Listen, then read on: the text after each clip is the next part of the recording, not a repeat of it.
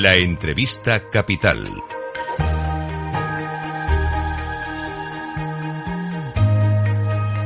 Luis Vicente Muñoz.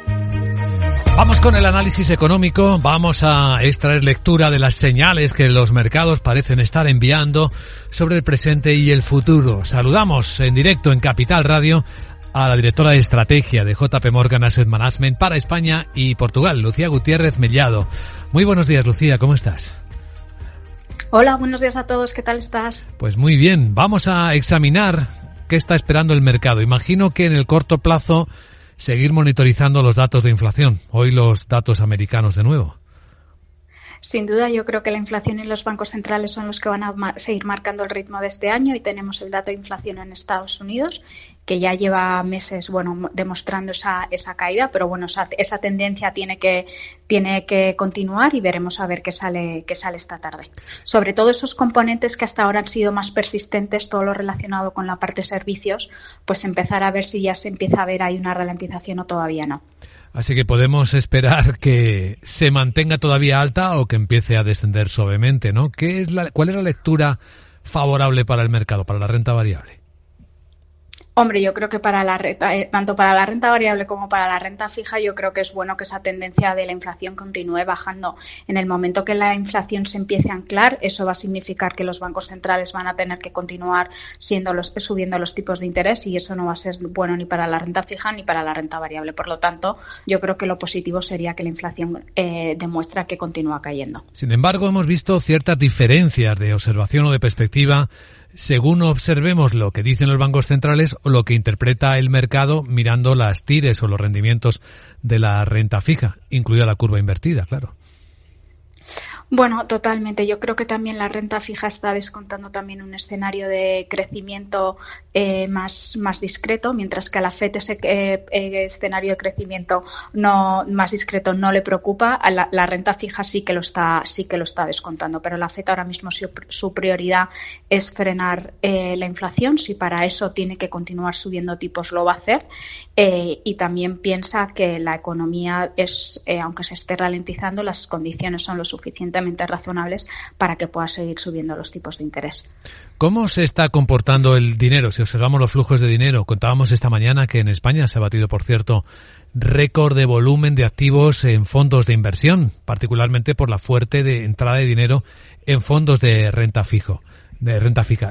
¿Lo estáis notando en JP Morgan Management? Sí, yo creo que los flujos claramente esta primera parte del año están yendo a la renta fija, tras un año pasado que fue muy complicado a la renta fija, pero ya decíamos que se estaban, bueno, creando oportunidades, pues yo creo que ahora los inversores lo que están haciendo es centrarse en esas eh, oportunidades en renta fija y según vaya evolucionando el año y veamos viendo cómo evolucionan los resultados empresariales, pues a lo mejor luego ya en la última parte del año sí que vemos que la gente vuelve a confiar o vuelve a entrar en la renta variable. Pero de, momento lo que se ve es esa tendencia a fondos de renta fija. Hmm.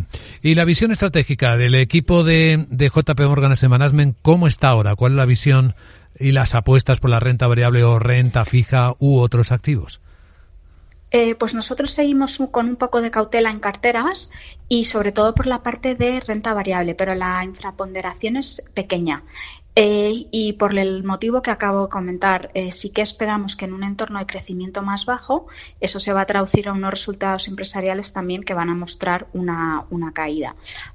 Por lo tanto, nosotros eh, preferimos mantener cautela en carteras, pero dicho esto, pensamos que hay muchas oportunidades de, aunque estemos ligeramente infraponderados, hacer apuestas de valor relativo en renta variable. Y eso es lo que estamos jugando. Pues como nos hemos sido largos de mercados emergentes frente a Japón o como en la primera parte del año estamos jugando Europa frente a Estados Unidos. Bueno, pues son otro tipo de apuestas que también añaden a la cartera. ¿Y en renta fija, qué tipo de renta fija? En renta fija, eh, yo creo que los últimos cambios que no sé si he llegado a comentar contigo es que hemos comprado algo de renta fija emergente. O sea, nosotros ya llevábamos mucho tiempo comprando duración en carteras después de venir de una infraponderación prácticamente durante todo el año pasado. Después de verano, poco a poco hemos ido comprando eh, duración en carteras y em, el último movimiento ha sido comprar renta fija en mercados emergentes. Y en crédito nos gusta crédito de alta calidad crediticia. Eso tiene que ver con que nos esperan, nos espera al dólar muy fuerte, ¿no? En los próximos meses también.